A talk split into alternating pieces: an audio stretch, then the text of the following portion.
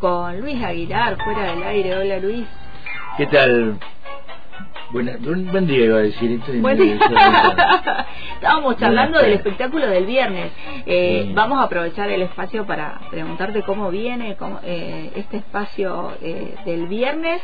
Eh, barrio de Tango. Bien, estamos, este, por supuesto, en las últimas, los últimos preparativos. Bien. Ya mañana hacemos el último ensayo con Oscar. Oscar Constantino es eh, mi compañero que tiene la responsabilidad de, del piano, yo tengo la irresponsabilidad de cantar.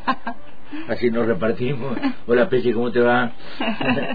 Eh, así que estamos, estamos bien, estamos, estamos en tiempo. Mañana nueve y media de la noche en el Teatro de la Estación. Allí vamos a abordar esta este, este desafío creo que lo hablamos en algún momento cuando cuando te hice el anuncio en exclusiva, claro, fue en lo hice acá, de abordar los clásicos con esa dualidad que tienen ¿no? los temas clásicos, la esa condición de siempre querer abordarlos, de siempre poder encontrarles algo más, algo nuevo, algún colorcito nuevo en la historia, algún matiz nuevo en la música, siempre son una fuente inagotable de posibilidades de, de, versionar ¿no? los tangos. Pero también eh, los clásicos tienen esa doble condición, ese doble filo de ser eh, temas muy versionados y además abordados por los grandes, extraordinarios eh, músicos y cantantes del siglo pasado. Así que es todo un desafío poder encontrarles nuestra nuestra manera de verlos, nuestra manera de abordarlos, nuestra manera de contarlos, de cantarlos, de tocarlos, ¿eh? con este con esta mirada de hoy.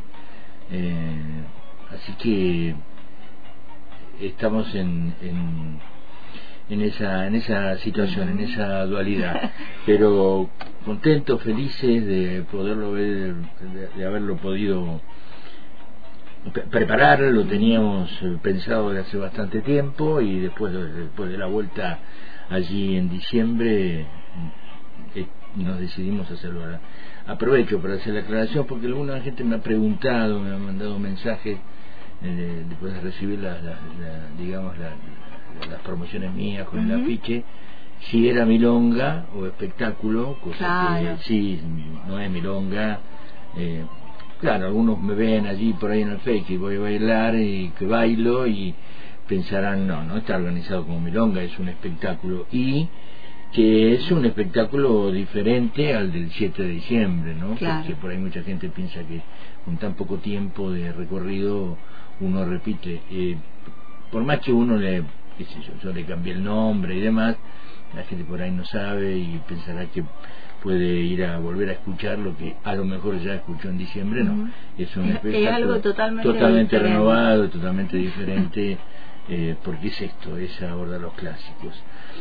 Eh, así que nada más en la espera del, del viernes estar, estar bien eh, y con levantarse bien, como se dice en el fútbol, ¿viste? que se levanta mejor, que juega mejor y gana ese día de levantarnos bien y... y Viernes 21 a 30, Teatro de la Estación. Teatro de la Estación, allí vamos a hacer los clásicos con este dúo Barrio de Tango, Oscar Constantino y Mua.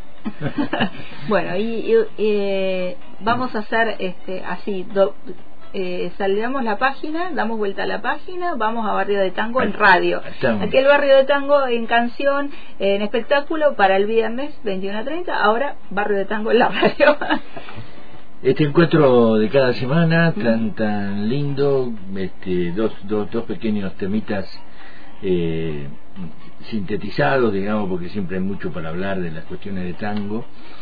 En este caso vamos a reiterar, recordar un poco, ya lo habíamos abordado de otro lugar, el tema de la milonga, ¿no? Del, De la milonga como, como término, ¿eh? como, como, como concepto. Y como subgénero, digamos. el tango, el tango vals, el vals se lo llama eh, simplemente vals, pero en realidad técnicamente es tango vals, porque el vals remite al vals vienes a los fines del siglo XIX.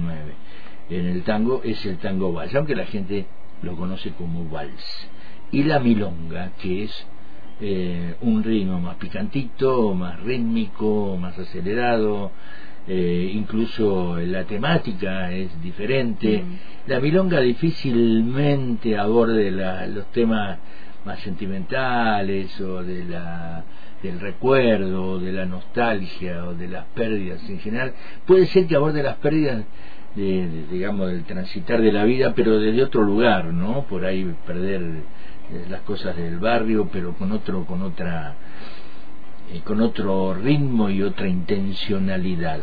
Eh, el, el, tango y el vals quizás sí se vuelcan un poco más a lo evocativo, a lo nostalgioso, a los personajes, la milonga, y incluso muchas veces es bastante, bastante frecuente la cuestión humorística en la milonga, ¿no? Hemos escuchado la milonga del difunto la otra vez, eh, en fin, este, tiene esa característica en una lengua africana, en la lengua kimbunda, era el lenguaje de los pueblos bundas, ¿no? con B larga se escribe, con el, con el que se conocía algunas tribus africanas de Angola, una vieja colonia portuguesa de la costa occidental del continente africano, la que da al Atlántico.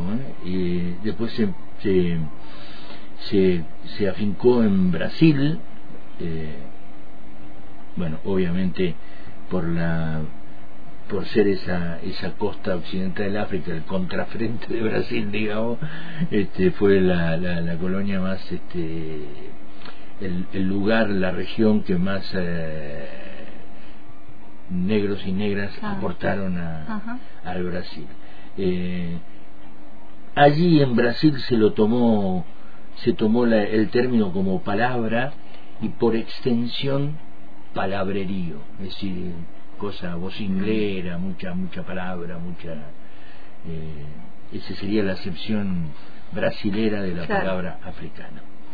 El origen de la milonga, la milonga campera, se suele discutir porque hay una milonga eh, urbana o ciudadana y del tango y hay otra que viene ya del, de, la, de la música eh, folclórica, de la música eh, del interior de nuestro país. ¿no? Pero hay allí algunas discusiones que no están todavía saldadas, no está muy verificado.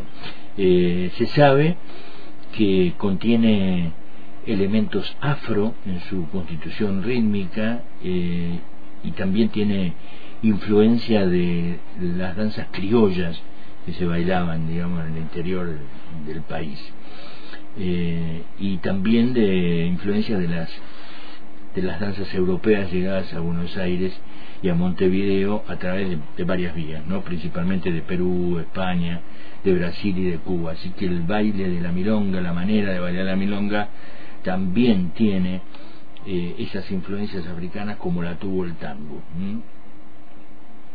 Eh, se daba en, en, aquella época, en las primeras épocas, el fenómeno que se conoce como de ida y vuelta, o sea que los géneros viajaban de América a Europa, y también viceversa, o sea, viajaban de Europa a América, sufriendo sufrían transformaciones y adaptaciones en cada región, como toda cuestión cultural, digamos, ¿no?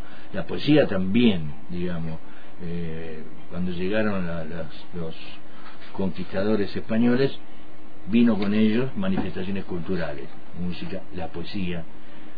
También esa poesía desarrollada un poquito acá en América, volvía a España transformada, después volvía así, como es una cuestión viva en la cultura, la expresión cultural, y va surgiendo modificaciones. Como siempre hablamos del lenguaje, ¿no? Que es una, es una de esas. Tiene semejanzas la milonga ciudadana, la milonga del tango, con otros ritmos como la chamarrita, el choro, el candombe y la habanera, también como el tango. Se presume que aportó elementos también al tango, obviamente, que luego tomó la forma original de la milonga como un subgénero propio del tango. Era, eh, era todo eso que bailándolos en donde se bailaba el tango, se fue también transformando y tomó fue tomando algunas cosas algunas cosas del tango es distinto pero dentro del género general que es el tango, es el subgénero de la milonga. Esa sería técnicamente más o menos la definición. La milonga ciudadana apareció como un subgénero del tango al ser creada en 1931, o sea que es unos 20 o 30 años para fijar, para compararla con el tango primitivo, digamos, antes de finalidades del siglo XIX, recién ahí apareció ya con con esa característica propia de ser un subgénero del tango, la milonga ciudadana, y fue de, alguna manera creada, para decirlo, para emplear un término, ¿no? por Sebastián Piana, que era un músico, y Homero Mansi, que era un poeta, con una con un tema que se llamó que se llama milonga sentimental. Esta variante del tango fue bautizado por Piana como milonga porque hasta ahí se conocía el tango, no había otra manera de componer. Era el tango, desde fines del siglo XIX, todo 1800 y pico era tango, fue cambiando el tango de la Guardia Vieja, más rítmico, más simple, hasta hacerse un poco más complejo, después apareció el tango canción en 1916 y las historias y demás, y a partir de esta milonga sentimental es como que se, no es que no hubiera, porque Sebastián Piana toma para hacer esta milonga, para componer la música de esta milonga, para después Mansi ponerle letra, elementos que andaban dando vueltas por ahí. estaba como ahí, pero es... Claro, ellos la fijan, digamos, la precisan un poco más y a partir de ahí otros autores se dedican a crear y a componer dentro del tango este, este ritmo que se transforma y se afianza como milonga ciudadana. Es un poquito más rápida que la llamada milonga campera hubo un ritmo de milonga campera que fue llevando al pentagrama por varios pianistas a finales del siglo XIX, a finales de los, de los 1800. Esas huellas o esos rastros dejados por ese tipo de milonga en el tango fueron de alguna, de alguna manera eh, puestos en superficie, fueron exhumados por esta partitura de Sebastián Piana, es lo que yo digo, ¿no? Recogió claro, cosas... como a recoger las cosas que estaban pasando. Que, él escuchaba, evidentemente, por ahí, y entonces la fue la fijó en esa en esta creación que es Milonga Sentimental a principios de la década del 30. Es la primera partitura de este origen se llama Milonga Sentimental. Por eso allí es donde los historiadores de alguna manera se ponen de acuerdo y fijan el nacimiento de la milonga como subgénero del tango en esa, en esa, partitura y en ese en ese momento. Esa forma, esta forma de milonga creada o sumada desde partitura de tango por piana fue adaptada eh, al tiempito por Juan D'Arienzo, a la orquesta típica. Y entonces las orquestas empezaron eh, a sumar ese tipo de creación. No, ese, no era el tango conocido y era esto nuevo y las, las, las orquestas la adaptaron porque además es muy bailable, digamos. Es muy lindo bailar la milonga, además tiene tiene, otra cosa, un ritmo, tiene, otra cosa, una tiene una cosa diferente de la del tango. El tango es más este por ahí más suave en el caso de Arienzo se puede bailar rítmico pero la milonga toque quien la toque tiene que tener otra forma de bailar porque es un ritmo más más eh, más más picante digamos no eh, se fue se arraigó muy fuertemente en la, en la gente la gente la aceptó rápidamente y de alguna manera esto incrementó en algún momento la confusión de no pocos historiadores, de conocedores de los auténticos guitarreros milongueros, los payadores o los recitadores, los cuales usaban el ritmo de milonga para recitar y cantar, pero ese ritmo de milonga campera, viste que si vos te pones a pensar, los recitados tenían ese lánguido andar, aunque la, la secuencia musical después la milonga respondió a ese andar era un poco más suave y más más como para para este para este recitado. Eh, y pese a ese cambio efectuado en la, en la milonga, la aparición de la milonga ciudadana, los intérpretes de los suburbios y los de la campaña continuaron con los ritmos tradicionales de milonga, la milonga pampeana campera, es decir, se incorporó al tango, la incorporaron los músicos, los compositores, las orquestas para bailar, pero ese, ese antecedente de milonga campera más lento, siguió acompañando a los payadores y a los cantantes. Bueno, esto un poquito la historia de la milonga rápidamente, hay mucho más, pero lo sintetizamos en bien de que después la gente se acuerde, pero yo me, hablando de ahora, la gente no se acuerda de nada. Vamos a ilustrar entonces el tema de la milonga. Primero, Milonga del Corralón, eh, con letra de Arturo de la Torre y la música de Horacio Quintana y una muy linda versión de Rubén Juárez. Creo que hoy, si no me quiero equivocar, creo que hoy es, ¿sí? ¿Hoy es el aniversario?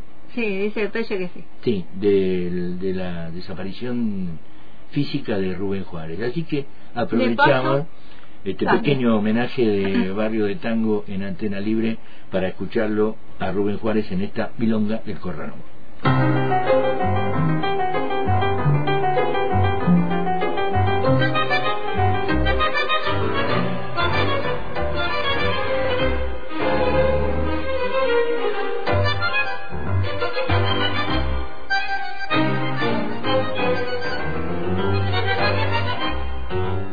Milonga de corralón, de puente al cine a la boca, redesante el color y de barracas la copla. Cuando desato mi chata, se me hace silbo en la boca, milonga de corralón, milonga, siempre milonga.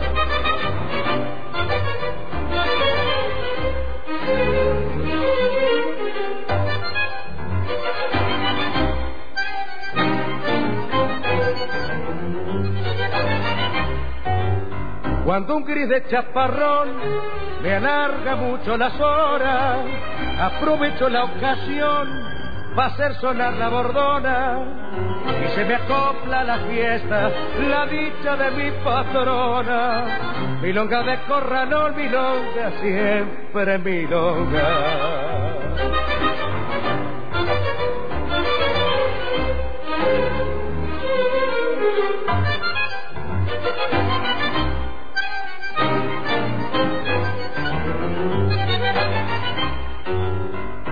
Carrero y pobretón me arreglo con cuatro cosas, una yunta de mi flor, una chata y una moza, y este ritmo cuarteador que anda pegado a mi sombra, milonga de corralón, milonga, siempre milonga.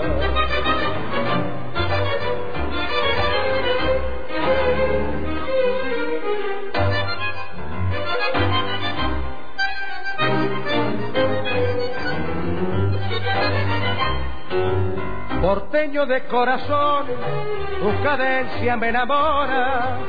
Cuando un juez de compadrón me hace lustrar las baldosas, pa' bailarte hasta que aclare, siempre me sobran las cosas, milonga de corralón, milonga siempre. Milonga.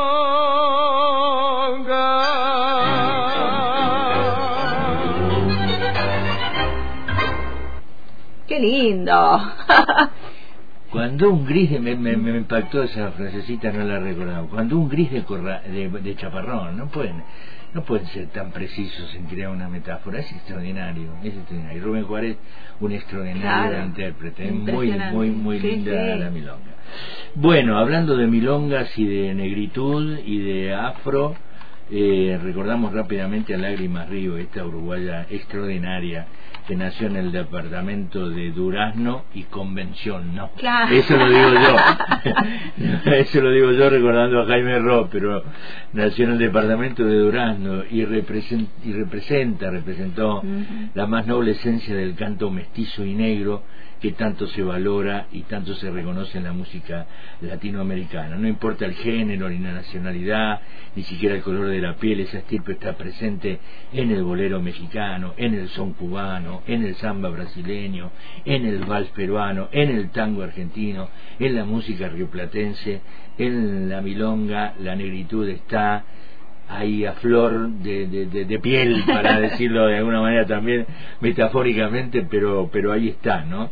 Eh, hay cancionistas de la talla de Fetiche, de Chabela, como no, de Olga Guillón, mm. de Tita Merelo, por ejemplo. Claro, Lágrima Ríos cantó sencillo, ¿eh? con mucha afinación, con un buen gusto, con matices, sin estridencia, interpretando un sentimiento creíble, contando historias que pueden haber sido las suyas.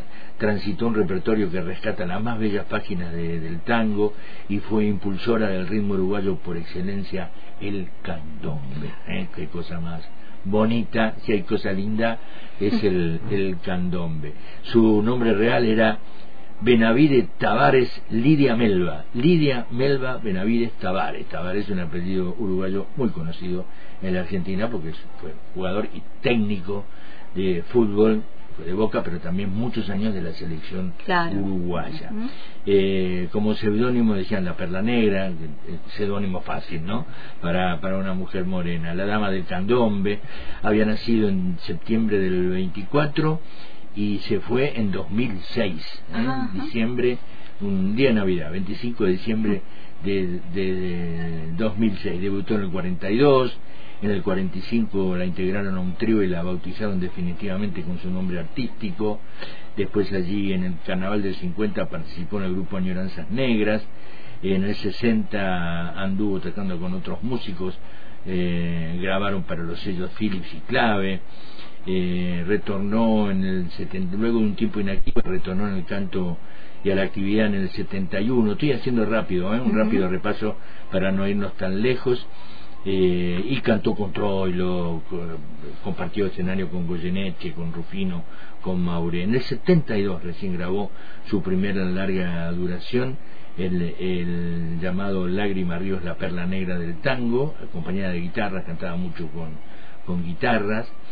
Eh, y la Academia Nacional del Tango de Uruguay la nombró socia honoraria, siendo la primera vez que se mencionara, a, se, se designara se honrara a una mujer de esa manera. Lágrima Ríos, la uruguaya, la perla negra, la bella, hermosa Lágrima Ríos, con este tema, para despedirnos ya, ilustrándolo y escuchar, siempre tratamos de, además de, alguna pequeña historia, traer intérpretes que a lo mejor no son muy escuchados, muy conocidos, para que la gente lo ubique y lo busque después en YouTube y, en, eh, este, y en Spotify y, y, lo pueda disfrutar. Viejas Alegrías, un tango de 1937, la música de Charlo, un cantante pero un gran músico, y la letra de Enrique Cádiz, como Lágrimas Ríos para despedirnos eh, el recuerdo para los que quieran encontrarnos el viernes a las nueve y media de la noche en el Teatro de la Estación para encontrarnos con los clásicos y aquí en Antena y en Barrio de Tango Radio el miércoles que viene. Gracias Paola, gracias. Gracias Luis.